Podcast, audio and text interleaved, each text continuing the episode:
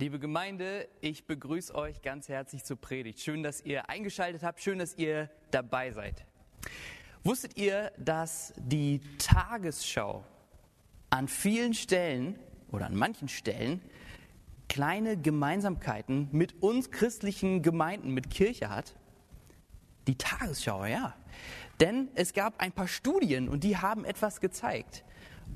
Nämlich, da haben sich also Leute mit der Tagesschau beschäftigt und vor allem haben die sich mit den Zuschauern und Zuschauerinnen der Tagesschau beschäftigt und da ist rausgekommen, dass viele Menschen, die die Tagesschau sich ansehen, hinterher gar nicht mehr hundertprozentig sagen können, was da jetzt eigentlich genau alles gesagt wurde.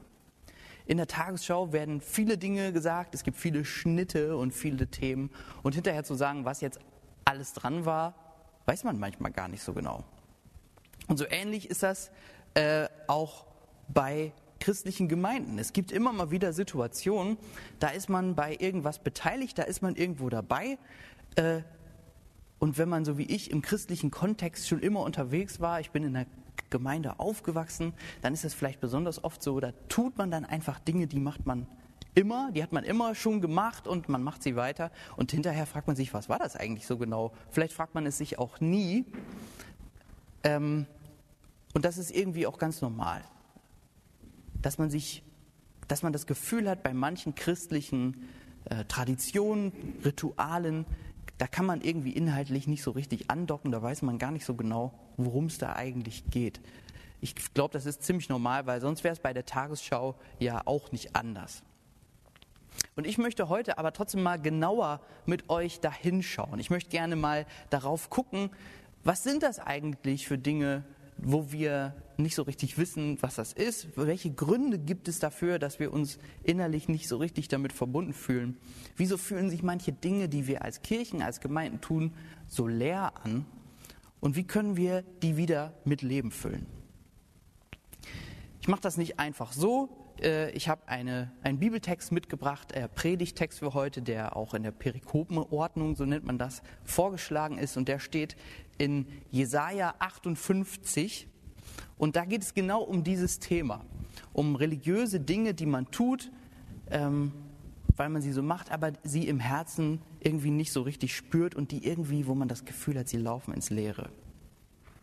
Und jetzt geht es nicht nur darum, sondern die laufen nicht nur ins Leere, die Dinge, sondern manche gefallen Gott noch nicht mal. Ich lese mal vor, hört mal selber. Ich lese aus Jesaja 58 aus der neuen Basisbibel. Ruf so laut du kannst. Halt dich nicht zurück. Lass deine Stimme erschallen wie ein Widderhorn. Halt meinem Volk seine Verbrechen vor, den Nachkommen Jakobs ihre Vergehen. Sie befragen mich Tag für Tag und wollen wissen, was mein Wille ist. Als wären sie ein Volk, das Gerechtigkeit übt und das Recht seines Gottes nicht missachtet. Sie fordern von mir gerechte Entscheidungen und wollen, dass ich ihnen nahe bin. Und dann fragen sie mich, warum achtest du nicht darauf, wenn wir fasten? Warum bemerkst du nicht, wie wir uns quälen? Ich antworte, was tut ihr denn an den Fastentagen? Ihr geht euren Geschäften nach und treibt eure Untergebenen zur Arbeit an. Ihr fastet nur, um Zank und Streit anzuzetteln und mit roher Gewalt zuzuschlagen. So wie ihr jetzt fastet, findet eure Stimme im Himmel kein Gehör. Meint ihr, dass ich ein solches Fasten liebe, wenn Menschen sich quälen, den Kopf hängen lassen wie ein umgeknicktes Schilf und in Sack und Asche gehen? Nennst du das Fasten einen Tag, an dem der Herr gefällt? Das wäre ein Fasten, wie ich es liebe. Löst die Fesseln der zu Unrecht Gefangenen. Bindet ihr drückendes Joch los. Lasst die Misshandelten frei und macht jeder Unterdrückung ein Ende. Teilt dein Brot mit den Hungrigen. Nimm die Armen und Obdachlosen ins Haus auf. Wenn du einen nackt siehst, bekleide ihn und entzieh dich nicht deinem Nächsten. Dann bricht dein Licht hervor, wie die Morgenröte, und deine Heilung schreitet schnell voran. Deine Gerechtigkeit zieht vor dir her, und die Herrlichkeit des Herrn folgt dir nach. Dann antwortet der Herr, wenn du rufst, wenn du um Hilfe schreibst, sagt er, ich bin für dich da.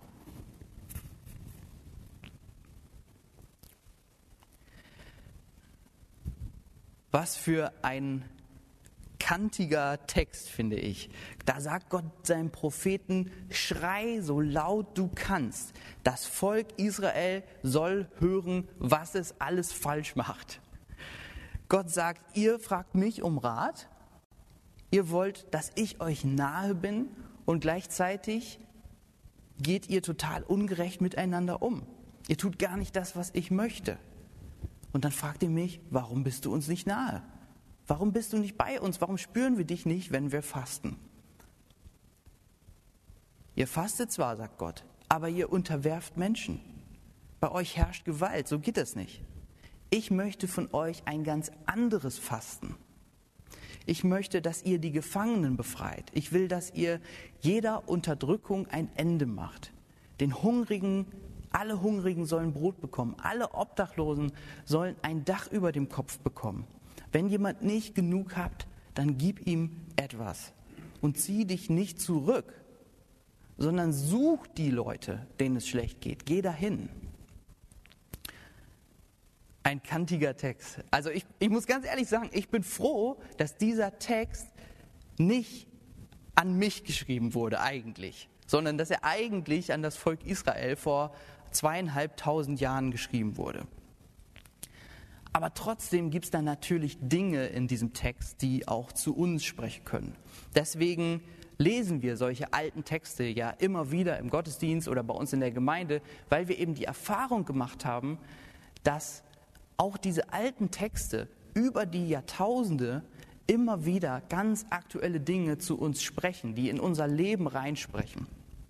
Und deswegen predigen wir heute noch darüber und ähm, hören diese Texte, auch wenn sie ziemlich kantig sind. Und ich glaube, dass dieser Text uns schon, schon einiges zu sagen hat.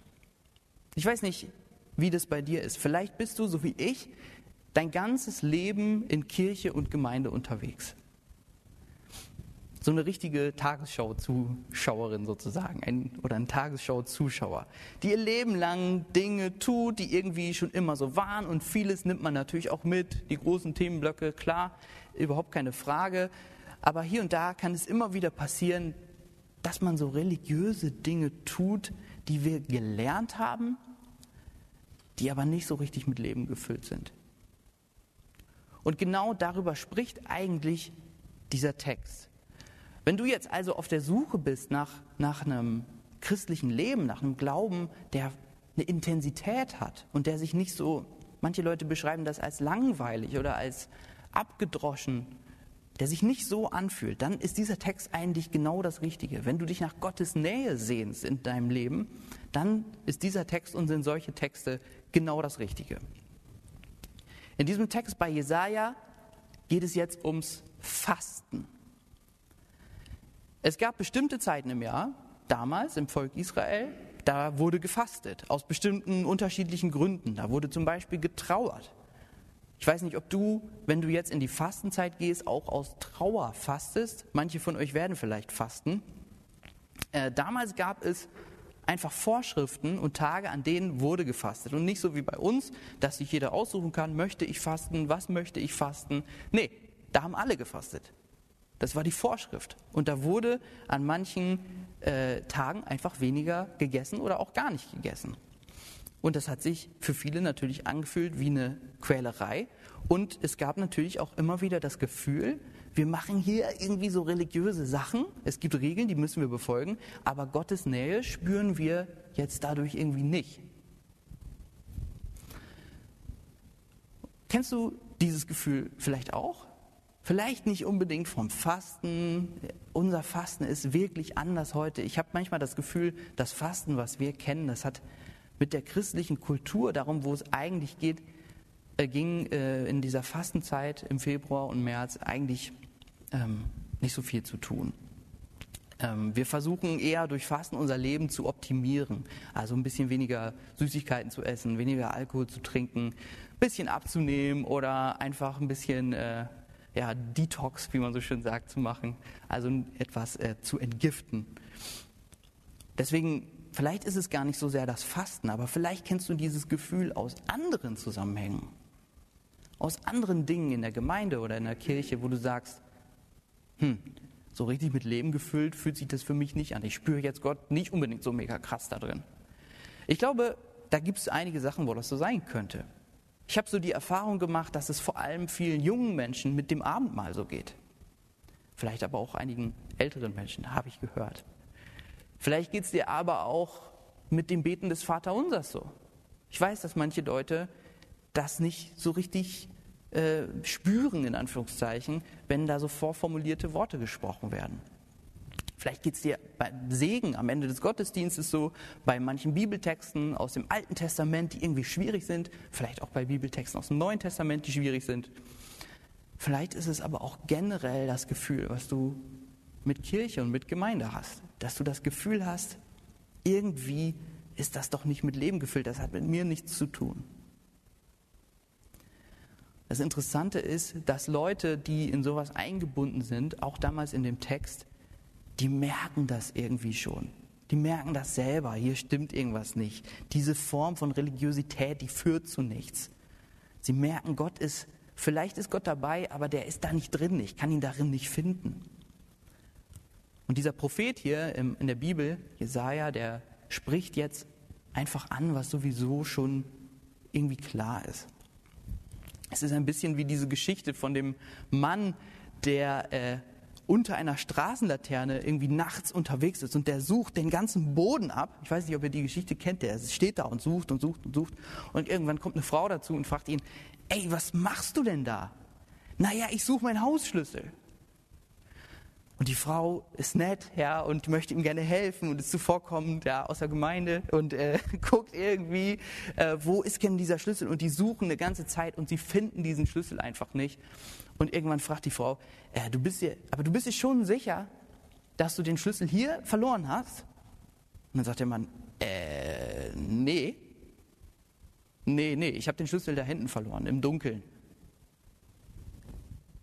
die Frau, wieso, warum suchen wir uns denn hier dann einen Wolf? Naja, hier kann man wenigstens was sehen, hier ist das Licht besser, da hinten ist ja dunkel. Und genau so ist diese Botschaft von diesem Bibeltext eigentlich auch. Du kannst dich abmühen, so viel du willst. Du kannst suchen, so viel du willst. Wenn du an der falschen Stelle suchst, wirst du nicht an dein Ziel kommen. Du wirst Gott nicht einfach so in Ritualen finden. Seine Gegenwart ist nicht einfach in religiösen Handlungen. Gott ist bei den Menschen. Er ist in lebendigen Gemeinschaften zu finden, in denen Menschen füreinander da sind, in der lebendigen, äh, lebendiger Glaube gelebt wird, vielleicht manchmal sogar sehr lebendige Rituale gefeiert werden. Aber da ist Gott zu finden. Gott kommt besonders dort zum Leuchten, wo Menschen füreinander da sind, wo sie sich gegenseitig öffnen, wo sie sich gegenseitig vertrauen. Die Verbindung zu Gott ist immer verbunden mit einer Verbindung zu Menschen. Es gibt keine Gottesliebe ohne Nächstenliebe, hat mal ein Theologe gesagt. Es gibt keine Gottesliebe ohne Nächstenliebe. Und das ist manchmal ein Problem. Denn äh, wir Christen, wir neigen dazu, unseren Glauben eher auf uns selber zu projizieren, eher auf uns selber auszurichten als auf andere Menschen. Ein Beispiel dafür. Wir lizenzieren unsere ganzen Lieder, die wir hier im Gottesdienst singen. Hier drüben steht die Band, das könnt ihr jetzt nicht sehen, aber äh, die stand da gerade. Und alle Lieder, die wir im Gottesdienst singen, die lizenzieren wir über eine große Liederplattform, die extra dafür da ist, christliche Musik super regelkonform und so weiter zu lizenzieren, dass man keine Angst haben muss und man die Lieder öffentlich singen kann und die Leute, die äh, das geschrieben haben, trotzdem ihr Geld dafür bekommen. Und da gibt es jetzt eine Datenbank von tausenden Liedern. Alle christlichen Lieder, die ihr euch vorstellen könnt, sind dahinterlegt. Ganz moderne Lieder, aber auch ältere Lieder. Und dort kann man sich die Lieder in unterschiedlichen Kategorien anzeigen lassen kann also auf Gebet drücken, kriegt alle Lieder zum Thema Gebet. Und dort gibt es die Kategorie Vaterlandsliebe. In der Kategorie Vaterlandsliebe sind in dieser Datenbank 262 Lieder abgespeichert. Das sind vor allem amerikanische Lieder, die über Amerika singen.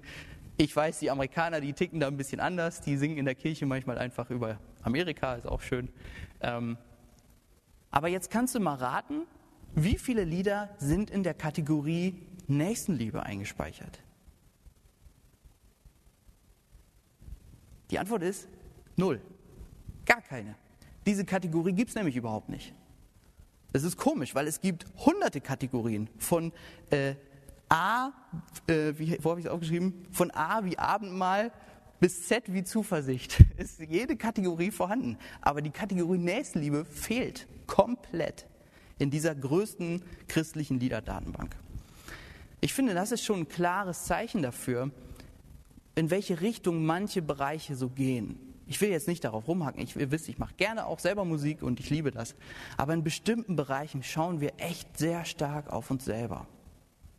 Also, alle Liedermacher von christlichen Lobpreisliedern, wir brauchen Lieder über Nächstenliebe. Macht euch ran an die Arbeit, ich würde mich freuen.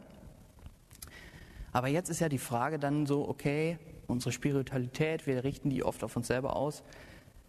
Kann man denn dann Gott jetzt überhaupt irgendwie in der Gemeinde oder in der Kirche finden? Hat das nicht immer dann auch was mit Tradition zu tun und oder so?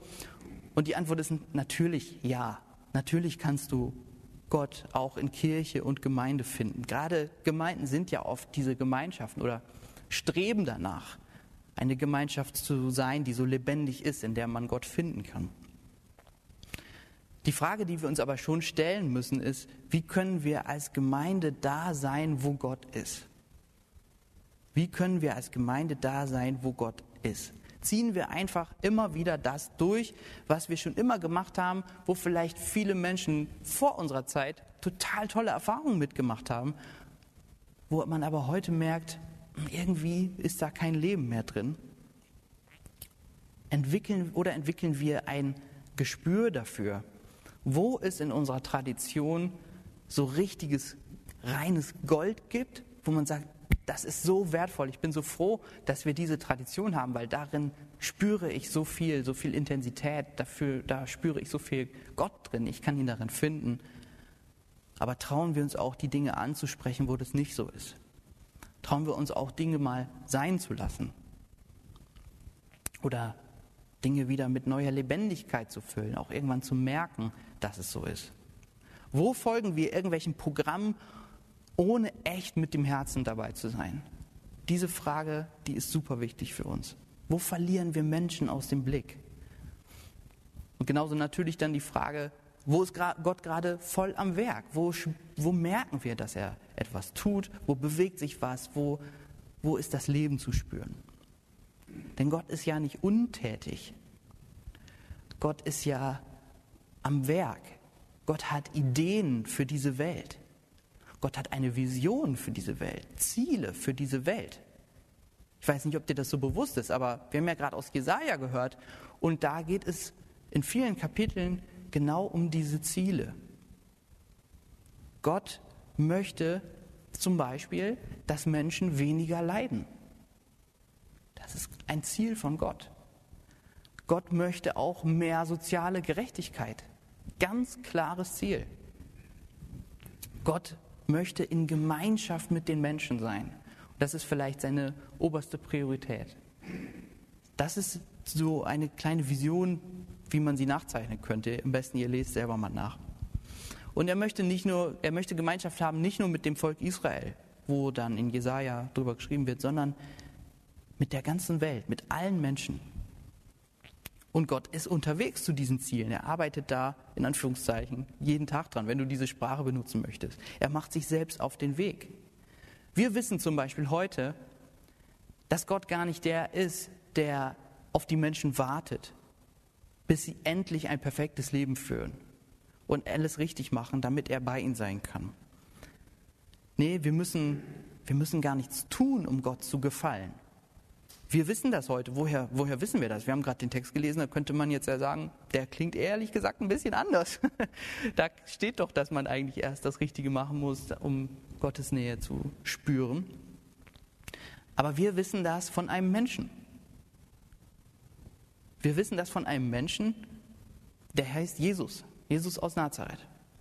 Und er hat uns diesen Charakter Gottes nochmal ganz neu gezeigt. In seinem Licht strahlen auch die Texte im Alten Testament nochmal ganz anders. Er hat gezeigt, Gott ist die Liebe. Und diese Liebe gilt jedem Menschen. Diese Liebe ist es, die uns bis heute bewegt. Es ist die Liebe, die wir in unseren Traditionen, aber auch in den neuen Dingen, die wir machen, als Gemeinde suchen. Denn wenn ich dieser Liebe begegne, wenn ich sie mir auf einmal klar wird, dass sie da ist, dann startet für mich ein ganz neues Leben. Es ist sowas wie ein neues Sein. Ich merke dann, ich muss nicht immer was tun. Ich muss nicht Leistung erbringen, ich muss auch keine Tradition befolgen, sondern ich kann einfach sein, weil Gott mich so liebt, wie ich bin. Und auf einmal muss ich mich gar nicht mehr verändern. Und weil ich mich gar nicht mehr verändern muss, weil es keinen Druck mehr gibt, wird mein Leben auf einmal transformiert und es kommt eine natürliche Veränderung. Das, davon sprechen wir dann, wenn, Gott, wenn wir sagen, Gott hat unser Leben verändert. Diese Veränderung, die geht man gerne mit und die passiert irgendwie. Mit Jesus zu sein, heißt auch auf so einem Weg zu sein. Die ersten Christen hießen in der Bevölkerung Menschen des neuen Weges. Und bei Jesus war das so. Jesus war ja unterwegs damals in, in, in Judäa und so, da in Israel. Und äh, wenn du Jesus gesucht hast, dann hast du ihn eigentlich immer an, bei zwei Sachen gefunden oder auch nicht. Äh, das erste ist, entweder war er am Beten oder er war bei den Menschen. Wenn du Jesus gesucht hast, war er entweder am Beten oder bei den Menschen. Er hat gesagt, liebe Gott und liebe deinen Nächsten. Und genau das hat er ganz praktisch gelebt. Und er möchte uns mitnehmen auf diesem Weg. Er möchte uns nicht in den Weg von ganz vielen festen Regeln und Riten mitnehmen, sondern auf diesen Weg ganz mit dem Herzen bei Gott zu sein und ganz mit dem Herzen bei Menschen zu sein. Nimm die Menschen, die du täglich siehst, neu wahr. Frage dich, wie kann ich sie ganz praktisch wertschätzen? Aber, und da nehme ich den Jesaja-Text jetzt nochmal sehr ernst, ähm, denke auch gesellschaftlich und global. Das gehört auch zum Christsein dazu. Man kann natürlich nicht bei allen Menschen immer sein. Aber wir haben vorhin davon gesprochen, dass wir gerade mit unserem Herzen hier in diesem Gottesdienst sind, auch wenn ihr vielleicht gerade zu Hause seid. Und genauso kann man mit seinem Herzen bei Menschen sein, denen es nicht so gut geht. Sei mit deinem Herz bei denen, die nicht genug zum Essen haben, die nicht genug zum Anziehen haben. Bei denen, die nicht frei sind, die in irgendwelchen Camps und Lagern festhängen und da nicht weg dürfen. Sei bei denen, die für einen Hungerlohn arbeiten, damit andere günstig einkaufen können. Wenn unser Herz bei diesen Menschen ist, dann, dann wird sich auch bei uns etwas verändern. Da glaube ich dran. Und vielleicht hast du jetzt an dieser Stelle mit deinen Augen gerollt. So nach dem Motto, oh, jetzt kommt schon wieder so eine gesellschaftlich, global, soziale Moralkeule. Wir sollen ja aufeinander achten und so weiter. Und ich finde es manchmal selber fast schon ein bisschen anstrengend, dass jetzt schon wieder so ein Text dran ist, in dem es darum geht. Aber äh, und zwar, weil ich das selber auch total herausfordernd finde, weil es natürlich viele Fragen gibt, auf die ich selber auch keine Antwort habe.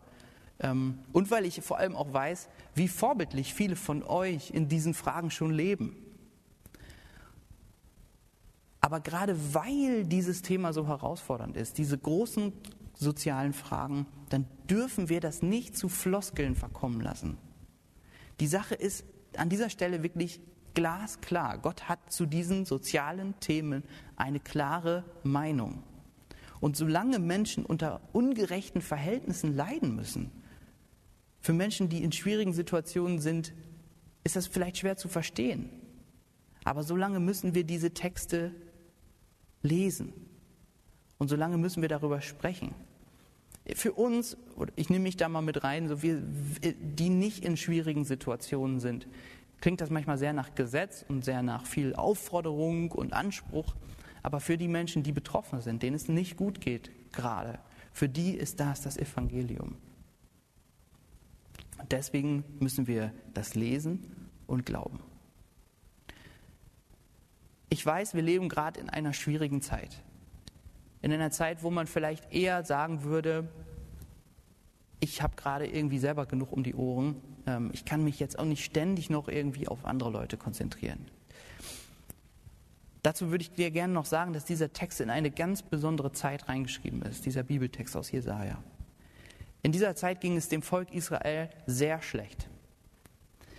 Die meisten von euch haben vielleicht schon mal von diesem babylonischen Exil gehört. Also das war diese Geschichte, wo das ganze Volk Israel teilweise verschleppt wurde, zerschlagen wurde.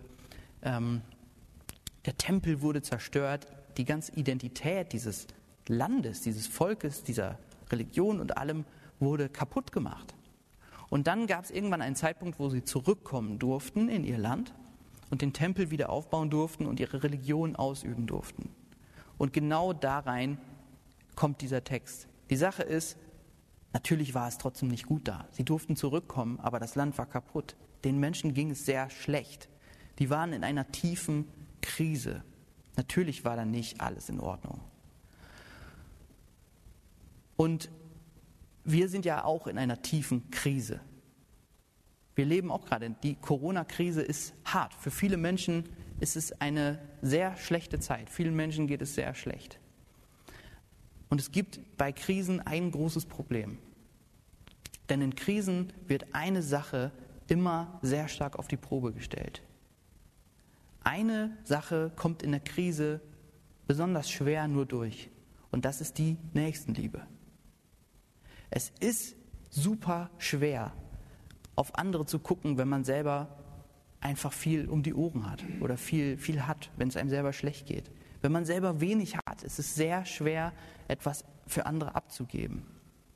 Und wenn man ein Geschäft zu führen hat, dann ist es auch schwer, das nicht an seinen MitarbeiterInnen auszulassen oder ähm, gute Gehälter weiterzahlen zu können. Das ist einfach mega schwer. Und so war das natürlich auch damals. Das war nicht anders da. Wir kennen das eben, weil wir selber gerade in so einer Zeit stecken. Vielen geht es einfach schlecht. Und genau in so einer Situation sagt Gott jetzt nicht, okay, macht ein bisschen Pause, nehmt euch Zeit, entspannt euch ein bisschen, sondern Gott sagt durch seinen Propheten, gerade jetzt, gerade jetzt in dieser Krise ist es doch trotzdem wichtig, dran zu bleiben und richtig zu leben. Du musst nicht über deine Grenzen gehen, aber verliere nicht den Blick für andere Menschen. Bleib verbunden. Und du wirst merken, dann kommt auch deine eigene Situation in einen völlig neuen Zusammenhang. Und du merkst, man ist verbunden miteinander. Und es gibt irgendwie eine Linderung beziehungsweise eine tiefe Ebene, die irgendwie gut tut, obwohl alles gerade nicht so toll ist. Okay, ich hoffe, ich konnte dich jetzt mit reinnehmen in so ein paar Gedanken zu diesem Text. Es war jetzt ein bisschen durcheinander vielleicht oder kompliziert. Äh, wir haben angefangen mit dieser Religiosität und so Ritualen, die man nicht versteht und dann so einen Bogen geschlagen darüber, dass Gott bei den Menschen ist in der Verbindung zueinander ist er zu finden und darin ist irgendwie das echte Leben, darum geht es. Das ist auch ein Fasten, was Gott gefällt, dass es auf andere Menschen bezogen ist. Ich hoffe, ich konnte dich heute ein bisschen mit reinnehmen in diesen Text, in diese Gedanken. Und ich wünsche mir eigentlich, dass eine Sache hängen bleibt. Nämlich, dass es in, dieser, in diesem Text um, äh, darum geht, eine Intensität in deinem Glauben zu haben. Und dass es nicht darum geht zu sagen, was ist gut und was ist schlecht, was darfst du machen und was nicht, sondern gerade da rauszukommen und zu sagen, folge dem Leben, folge Gott zu seinen Menschen und du wirst das irgendwie finden. Ich würde euch jetzt gerne zum Abschluss herausfordern. Ich würde euch mal bitten, eine Sache, eine Sache an eurem Glauben euch zu überlegen, wo ihr euch wünscht, da möchte ich eigentlich wieder ein bisschen mehr Leben reinbekommen. Überlegt euch mal eine Sache in eurem Glauben, die du neu mit Leben füllen möchtest. Und wenn du diese Sache gefunden hast, dann überlege dir mal, überleg mal weiter. Gott ist bei den Menschen zu finden. Überleg dir mal zwei Menschen, die, ähm, die dir helfen können, diese Sache wieder neu mit Leben zu füllen. Das können Freunde sein, Familie sein, das können aber auch Fremde sein, Leute, die du vielleicht jeden Tag siehst, mit denen du aber nicht sprichst. Überleg dir mal zwei Leute, muss auch nicht so super durchgeplant sein, wo du sagen könntest, da wäre ein guter Ansatzpunkt, mal zu gucken. Und dann überleg dir mal ganz konkret, was willst du tun? Was willst du tun, um mit diesen Menschen so in Kontakt zu kommen, dass dieses Thema irgendwie weiterkommt, dass da wieder neues Leben reinkommt?